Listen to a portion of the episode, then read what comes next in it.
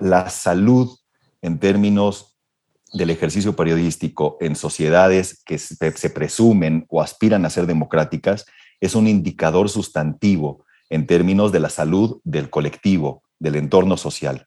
Si los periodistas se ven impedidos a ejecutar su ejercicio, hay vacíos de información, hay lagunas que no permiten que el entorno social esté enterado de lo que sucede el día a día en su propio entorno, en su propia dinámica cotidiana. Y eso nos impide como sociedad tomar decisiones, exigir rendición de cuentas, que se valore el trabajo de funcionarios y funcionarios y tiene consecuencias brutales para las dinámicas democráticas en un país.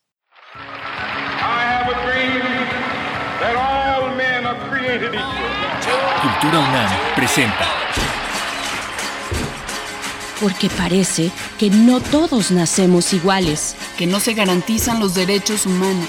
Que la justicia no es justa. Por eso debemos hablar. Por lo que fue y por lo Por la dignidad humana. Un podcast de la cátedra Nelson Mandela. Por lo que fue y por lo que pudo ser, por lo que hay.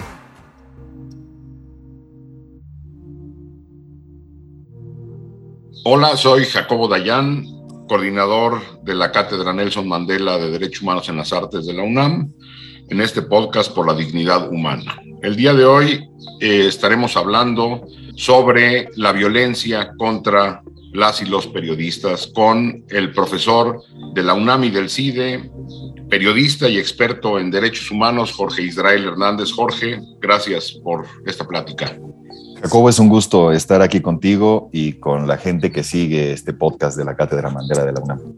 A ver, Jorge, la primera pregunta obligada y un poco también como respuesta a lo que se ha venido argumentando desde el poder en varias ocasiones. En un país desbordado de violencias, ¿por qué es particularmente relevante hablar de la violencia contra las y los periodistas? Jacobo, evidentemente hay un contexto de violencia generalizada, de, de, múltiples violaciones a derechos humanos con distintos niveles de gravedad, pero en particular en contextos como este o incluso en contextos en donde la violencia no es el común denominador, hay perfiles de población que requieren protección específica. ¿Por qué? Porque están ante una amenaza específica digamos, en el caso de México, en donde hay un alto índice de asesinatos o de crímenes, de violencia, de amenazas al grueso de la población, a los periodistas se les amenaza, se les intimida, se les obliga a desplazarse o incluso se las asesina por el hecho de ser periodistas. Esto marca una diferencia con el resto de la población que sí se ve, digamos, afectada por un clima de inseguridad o de violencia por el hecho de ser ciudadanos, en el caso de periodistas es exclusiva y directamente relacionado este riesgo por su ejercicio profesional. Es por esto que hay en las directrices internacionales, tanto en el sistema de Naciones Unidas como regionales en la OEA, especificaciones, mandatos específicos para los estados, para que en aquellos casos en donde los periodistas son agredidos o violentados como consecuencia del ejercicio de su profesión, tengan una protección específica diferenciada del resto de la población.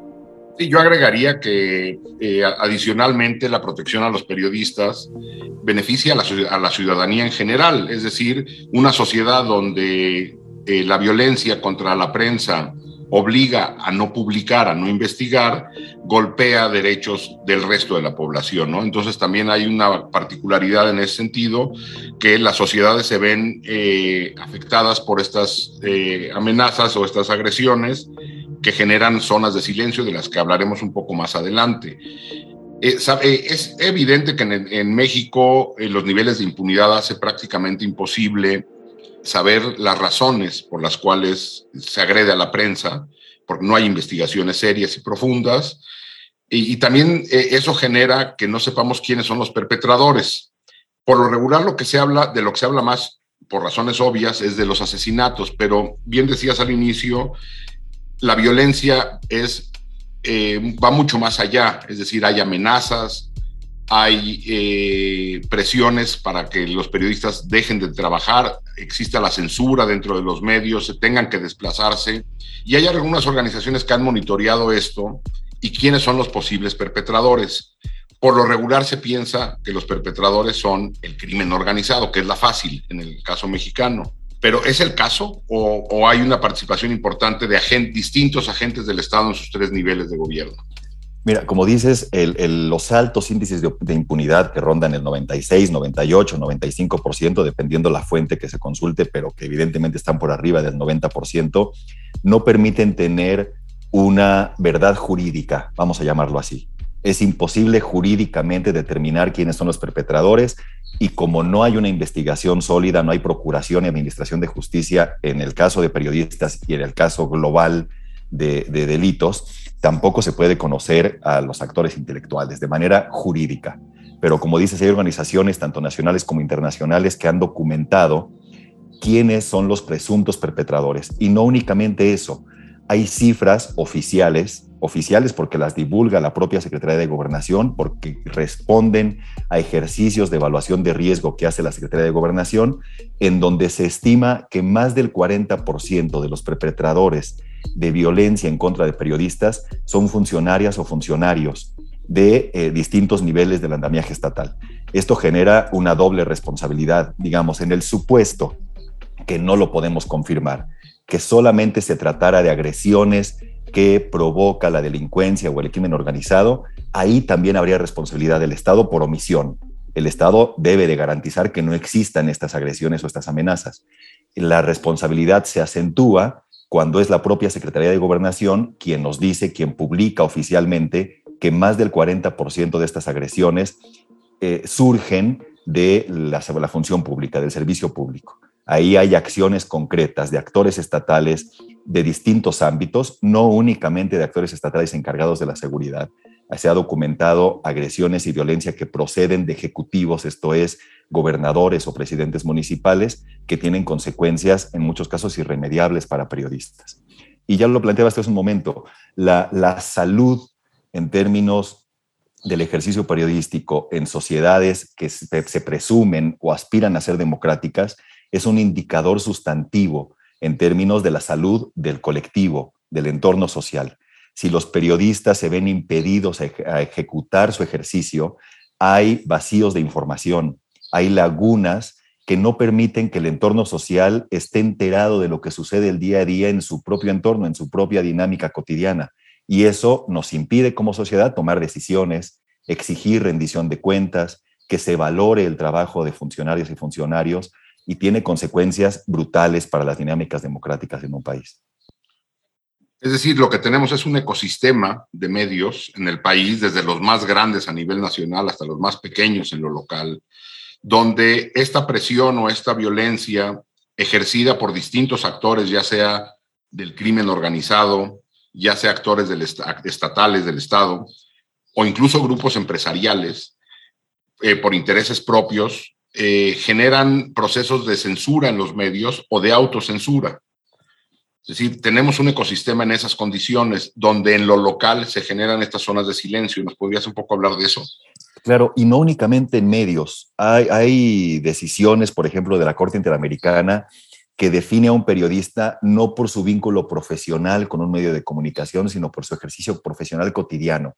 Entonces también estamos hablando aquí de periodistas independientes que trabajan por su cuenta y tienen espacios digitales en donde divulgan la información, o periodistas independientes que trabajan y venden sus productos periodísticos a medios establecidos, pero no tienen una relación contractual formal.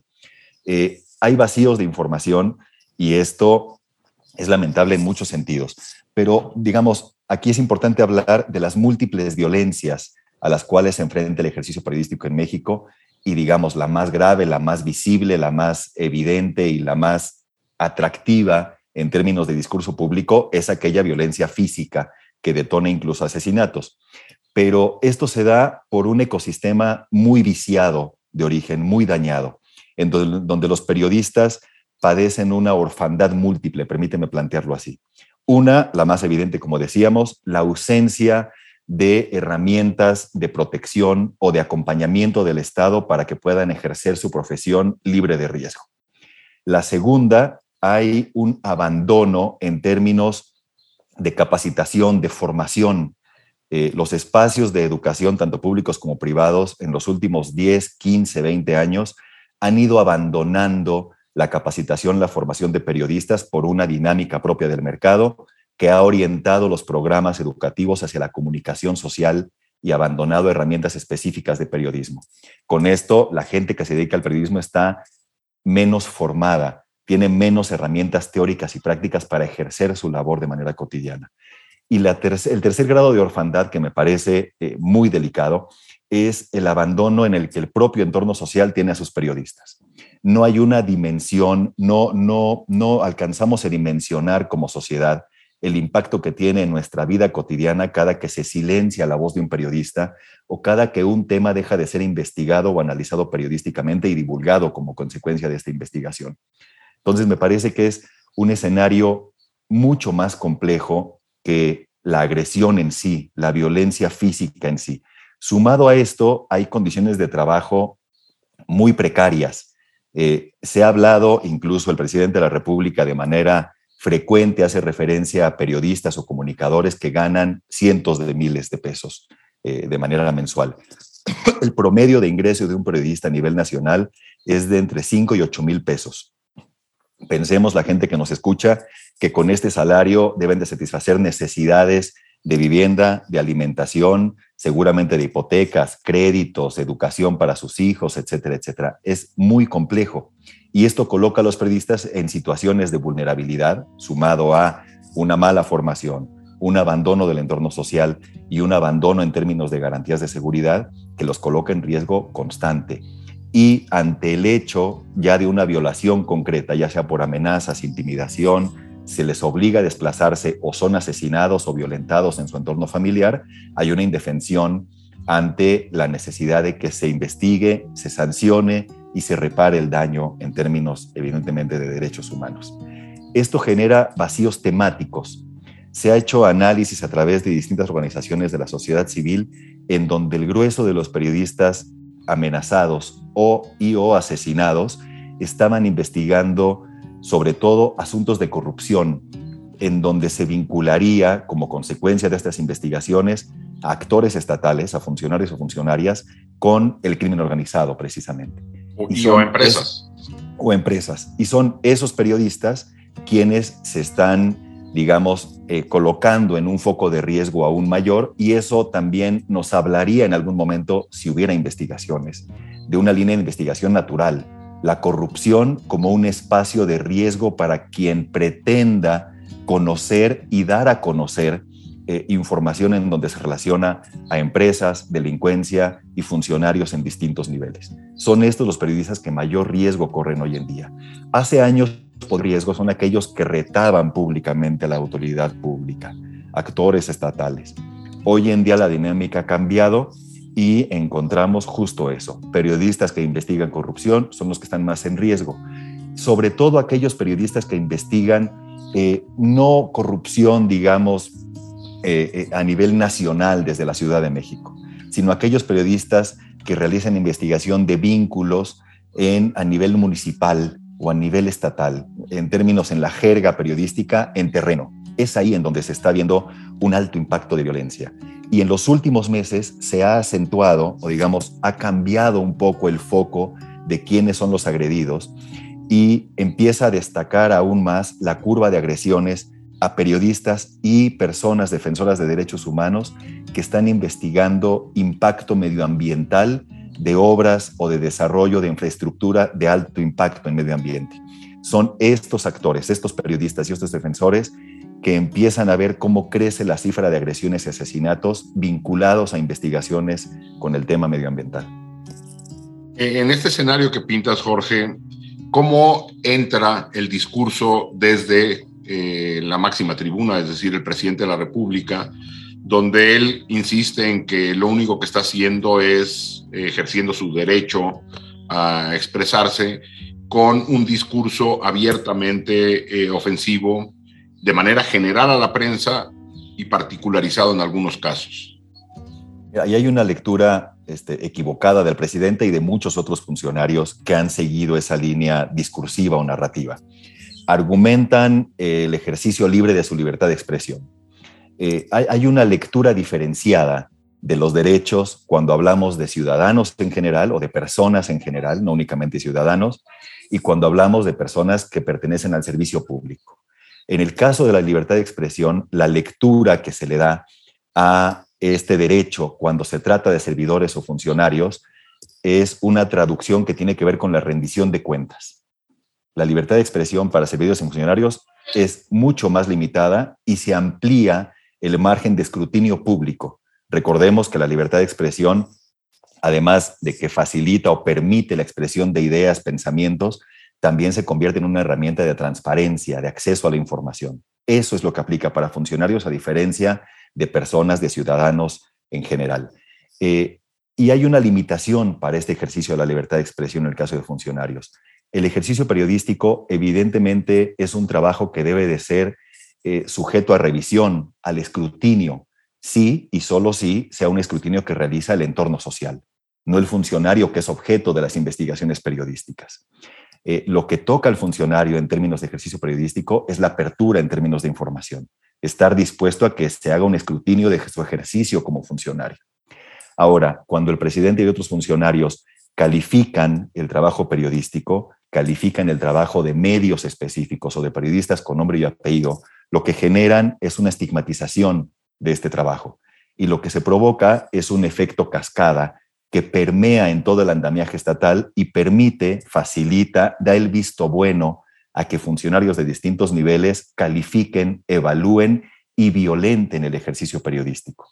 Esto es, digamos, peligrosísimo en términos sobre todo de la seguridad, en un contexto como en el que vivimos y en el que viven periodistas en México, que ya lo han dicho varias voces nacionales e internacionales calificadas, especializadas, organismos internacionales, recientemente, hace algún tiempo, el Parlamento Europeo.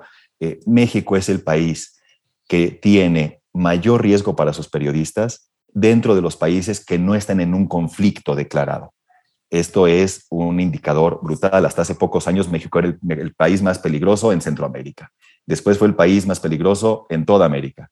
Hoy en día es el país más peligroso, que no está en conflicto en todo el mundo. Eso marca una dinámica de escalada que tiende a ser muy peligrosa y que no hay respuesta efectiva ante esta situación. Ahora, hace, eh, al principio hablabas acerca de la impunidad casi absoluta, como en casi todas las cosas en este país. Eh, en México hemos tenido eh, la costumbre, me parece mala costumbre, de pensar que la impunidad es irremediable. Y a partir de que no se puede hacer nada en términos de justicia, empezar a crear andamiajes institucionales que traten de paliar un poco el tema de la impunidad. Se ha creado un mecanismo extraordinario, es decir, hay que entender que en los países donde no hay violencia contra los medios no existe un mecanismo de protección a defensoras, defensores de derechos humanos y periodistas. En México existe un mecanismo. Y se cree que el mecanismo por sí solo de manera extraordinaria, podría contener las violencias y, y, generar condiciones para que no vuelvan a ocurrir este tipo de crímenes. El mecanismo, evidentemente, Jorge, no es suficiente, pero tampoco está haciendo su trabajo. Entonces, ¿cómo tendría en, un, en una estructura eh, de política pública coherente caer el mecanismo, un mecanismo de protección para que cumpla con las funciones en las que en teoría fue creado? Mira, ahí, como lo dices, y, para dar un poco de contexto, eh, la impunidad se puede solucionar, sin duda, y es un asunto de acciones concretas y tiene que ver con la procuración y la administración de justicia. En este país no hay, no había una Procuraduría General de la República ni Procuradurías Locales autónomas, y hoy en día, después de una larga lista de reformas, no hay fiscalías autónomas. Siguen dependiendo de los poderes ejecutivos, de los poderes políticos, de los partidos políticos incluso. Entonces, no hay una capacidad real de respuesta honesta, legítima, en donde se investigue de manera efectiva. En el supuesto utópico caso en donde las fiscalías funcionarían, funcionaran, no tenemos una autoridad administrativa, esto es un poder judicial que funcione tampoco. Entonces, es un efecto dominó en términos negativos por donde quiera que se le vea. Este diagnóstico no es nuevo, no estamos descubriendo el hilo negro en este sentido. Tenemos años, décadas arrastrando con estas carencias en la procuración y administración de justicia. Y volvemos al tema de hace unos minutos. Hay una colusión de muchos funcionarios en esta estructura estatal con delincuencia organizada, con empresas, con intereses que no, no permiten que se clarifique judicialmente el asunto. Este diagnóstico, como decíamos, no es nuevo y a finales del sexenio del presidente Calderón, 2010-2011, se trabajó, se pensó desde sociedad civil con un impacto muy fuerte que tuvo la visita especial de los relatores de libertad de expresión tanto de la ONU como de la Comisión Interamericana, que para mayor contexto fue la primera visita a nivel global de las dos relatorías, de los dos sistemas de protección de manera simultánea a un mismo país. Esto sucedió en México. Esto nos habla de cómo los sistemas de garantía y protección internacionales detectaban ya desde el 2010 que en términos de agresiones a periodistas algo grave estaba pasando en México. Vinieron los dos relatores, la relatora eh, Botero y el, el relator Larue, y como parte de las recomendaciones que hicieron el Estado mexicano fue la creación de un mecanismo de protección a periodistas. Como ya lo decías, la palabra clave aquí es eh, un mecanismo extraordinario. ¿Por qué? Porque hay un andamiaje ordinario que debería de garantizar la protección de periodistas. Esto es, en ese entonces, la Procuraduría General, hoy la Fiscalía, la Comisión Nacional de Derechos Humanos, con sus distintos eh, reflejos o espejos estatales, eh, la propia Secretaría de Seguridad Pública, la Cancillería, en fin, todo el andamiaje del Estado mexicano que debe de abocarse a la protección de la población en general y tiene herramientas, dientes y legislación para dar protección específica a periodistas. Este andamiaje no ordinario no funcionaba y se creó por iniciativa de sociedad civil y con un gran empuje de los organismos internacionales el mecanismo de protección que se dio a conocer en el 2012 a finales del sexenio de Calderón, e inicio ya de la administración del presidente Peña Nieto. Eh, ¿El mecanismo funciona? No, no funciona. Y sobre todo no cumple con las expectativas que se tienen sobre él. ¿Por qué no cumple con las expectativas? Porque la expectativa es de justamente de procuración de justicia. Y el mecanismo no investiga, no procura justicia. El mecanismo es una herramienta reactiva que ante una situación de amenaza o de violencia ya ejecutada, genera una valoración de riesgo y se asignan medidas de protección a la persona afectada, periodista o defensor de derechos humanos, en el ánimo de inhibir la violencia, no de erradicar la violencia. Eso sigue siendo responsabilidad del andamiaje ordinario. Ahora, hubo un error en aquella confección del mecanismo. El error fue no darle una temporalidad. La lógica era que exista un mecanismo en tanto el Estado robustece, fortalece su andamiaje ordinario. En tanto, la Procuraduría General de la República procura justicia, los cuerpos de seguridad generan seguridad y dejan de violentar a periodistas, la CNDH genera medidas más allá de recomendaciones para que se garantice no únicamente la seguridad, sino medidas integrales, no únicamente que inhiban la violencia, sino que la erradiquen. Esto el mecanismo está muy lejos de conseguirlo porque no está en su mandato. Hay otro error sustantivo en la configuración del andamiaje del mecanismo que es la integración de una junta de gobierno que toma las decisiones de las medidas de protección y en esta junta de gobierno, entre otros actores, están la Fiscalía que no funciona, la CNDH que no funciona y la Secretaría de Seguridad Pública que no funciona. Entonces, e, e, el mecanismo le mandata a instituciones que no funcionan que hagan su trabajo. ¿Quién se lo mandata? Las instituciones que no funcionan. E, es un error de, diseño que habría que asumir responsabilidades de esa sociedad civil y quienes tuvimos la oportunidad de participar en esos primeros momentos del, mecanismo. Eh, ¿Qué debería de suceder? Este, una, que se cumpla la ley existente de protección y que el mecanismo cumpla en términos de su mandato, hasta donde llega su mandato. Y otra, digamos, pensar que la Fiscalía General de la República va a funcionar de la noche a la mañana es un sueño utópico, no va a suceder. Este, me parece que habría que apostar por instancias mucho más robustas, con un acompañamiento internacional muy puntual, con independencia y autonomía del propio Estado mexicano y con mandato de injerencia en decisiones del Estado mexicano. Hay distintos ejercicios de este tipo, como la CICIG en Guatemala, que tuvo un impacto muy fuerte en términos de impunidad sobre crímenes del pasado, y bien valdría evaluar la posibilidad de algo así para el Estado mexicano o un modelo mucho más integral como la Jurisdicción Especial Colombiana, que viene haciendo trabajo desde hace algunos años con un mandato temporal muy concreto. La Jurisdicción Especial tiene un mandato de X cantidad de años en la lógica de que en ese tiempo debe de cumplir con su mandato y a partir de ese momento en adelante es el Estado colombiano quien recupera eh, la obligación de satisfacer las necesidades en términos de derechos humanos, específicamente en la cartera temática que, que lleva la jurisdicción en especial. Algo así quizá habría que ir pensando para México, aunque se antoja difícil, por lo menos a corto plazo, cuando vemos que ante señalamientos de gobiernos o instituciones extranjeras, la respuesta es hablar de injerencia, de imperialismo, de, resistencia ante la violación a la soberanía. Entonces, evidentemente ese es un discurso maniqueo y falso, pero habría que ir apostando a un corto, mediano plazo a que eso suceda. En tanto no se ve que haya una inversión real, permítame hablar de voluntad política, aunque suene muy amplio y poco asible el concepto, pero realmente es eso, eh, de que las instituciones ordinarias funcionen.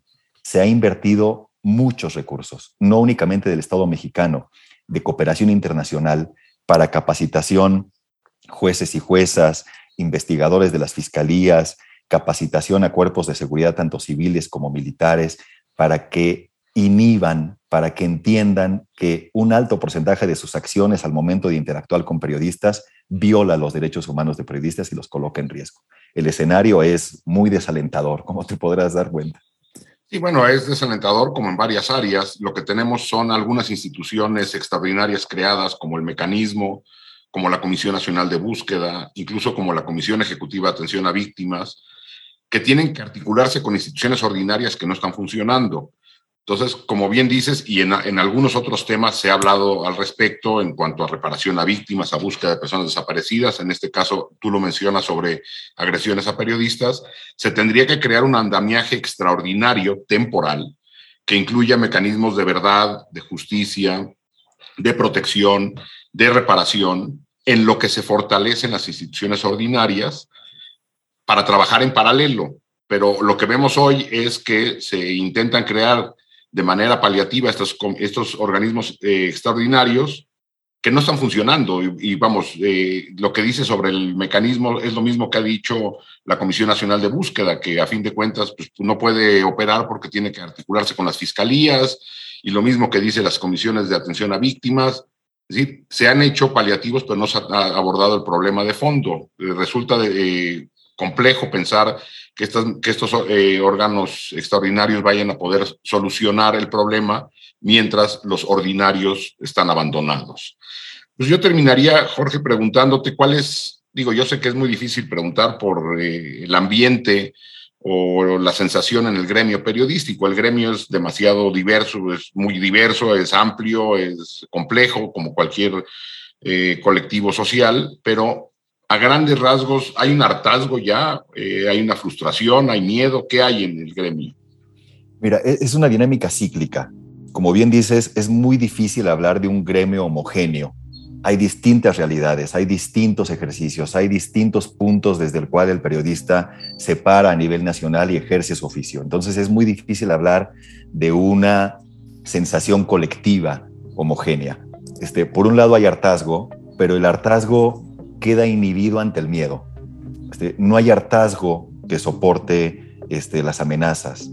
Eh, pensemos que periodistas no únicamente se inhiben en su ejercicio profesional por las condiciones de riesgo que hay, también se inhiben en su expresión pública de inconformidad, porque eso los coloca en riesgo también. Pensemos que es digamos, es medianamente más viable que un periodista con mucha exposición, que trabaja en un medio de dimensiones nacionales, que tiene solventadas sus necesidades cotidianas, pueda y tenga herramientas para manifestar públicamente su inconformidad, ya sea en una marcha, con una carta, con un desplegado, en el Twitter, como queramos verlo, en una conferencia de prensa.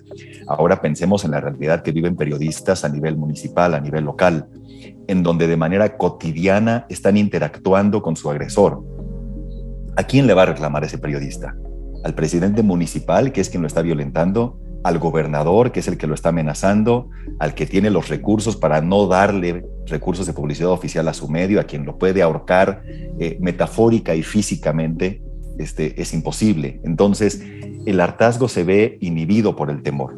Este, cada vez es más frecuente que los periodistas vean que la violencia se acerca a sus entornos que los colegas asesinados antes estaban a kilómetros de distancia y ahora están a metros o a pocas calles, Lo veíamos justo hace algún tiempo con los asesinatos de periodistas en Michoacán, en donde dentro, en el contexto del velorio del periodista asesinado, los periodistas que hacen la cobertura son, son amenazados. Este, ya es una locura, digamos, no, no hay un espacio de garantía ni de respeto. Dejemos ya a los periodistas, a la vida misma en el país. Entonces me parece que habría que acompañar mucho más al entorno periodístico para que tengan la posibilidad de exigir este, protección, rendición de cuentas y garantía. Ahora, el tema de las instituciones extraordinarias, como bien lo decías, ah, tienen que, deben de tener una temporalidad específica. De lo contrario, este andamiaje extraordinario se convierte en el mejor pararrayos para el andamiaje ordinario. Digamos, ante la violencia, la agresión, el asesinato de un periodista o de un defensor de derechos humanos, son los propios funcionarios del andamiaje ordinario quienes señalan las carencias del mecanismo extraordinario y no se hacen responsables del asunto. Eh, entonces, la temporalidad de los andamiajes extraordinarios nos va a permitir que llegado un momento, la exigencia de seguridad sea explícita ante los funcionarios del andamiaje ordinario y su obligación de mandato sea directo. Porque hoy por hoy el mecanismo, lejos de que no se cumple la ley que lo creó, es el mejor pretexto para que las agresiones sigan funcionando y para que el andamiaje ordinario se deslinde de responsabilidades y las coloque en el extraordinario. Una última pregunta para terminar. Tú estás en contacto con estudiantes que quieren ser periodistas. ¿Qué opinan? ¿Qué, qué dicen las y los estudiantes sobre este entorno? Mira, eh, hay, hay temor, pero lo que al menos he detectado y tengo que partir del el privilegio de convivir con estudiantes de zonas urbanas de la Ciudad de México con condiciones eh, eh, muy distintas a las que se pueden vivir en, los estados de la República, en donde la violencia se acentúa. Eh, a mí me parece que hay conocimiento del tema, por lo que se divulga en algunos medios o incluso de boca a boca dentro del gremio, pero no hay mucha conciencia de, la realidad concreta en terreno. Este, todos hablamos de violencia, todos hablamos de agresiones, todos vemos en las notas cuántos periodistas en términos cuantitativos han sido agredidos, pero me parece, y, no sé si esto rebase únicamente al ecosistema de estudiantes que quieren ejercer el periodismo o es un tema generacional o un tema social. No alcanzamos a dimensionar la gravedad y la situación de violencia y de violación a derechos humanos que se está dando en el país. La gente que hoy se acerca a, estudiar periodismo o que pretende ejercerlo de manera profesional, me parece que conoce tangencialmente del tema, pero no dimensiona la gravedad del asunto y me parece que ahí hay una carencia en términos de formación también. Deberíamos de empezar a formar los programas académicos que forman periodistas, deberían de considerar en su malla curricular este tema, la violencia, las agresiones, y por un tiempo, lamentablemente, ojalá no hubiera necesidad de integrar en planes de estudios herramientas de autoprotección, de gestión de riesgo, pero por un tiempo resulta, me parece, indispensable considerar estas herramientas. Bueno, pues yo nada más terminaría agregando que la sociedad en general tenemos que asumir eh, algún tipo de actitud activa sobre estas violencias, porque no hay democracia, no hay vida sana democrática sin medios libres, plurales, eh, y que hagan un periodismo eh, en las mejores condiciones posibles. Para ello también se requeriría una articulación no nada más de la sociedad, sino de los propios medios, para proteger desde los más grandes hasta los más pequeños. Bueno, pues seguramente estaremos viviendo años complejos de las violencias en nuestro país, particularmente en los medios. Jorge, muchas gracias gracias por, por esta conversación y sobre todo por mantener vivo en el debate público estos temas que, que lamentablemente obviamos o queremos no ver porque nos resulta más cómodo o menos incómodo hacerlo. Así es, seguiremos hablando de esto. Gracias, Jorge.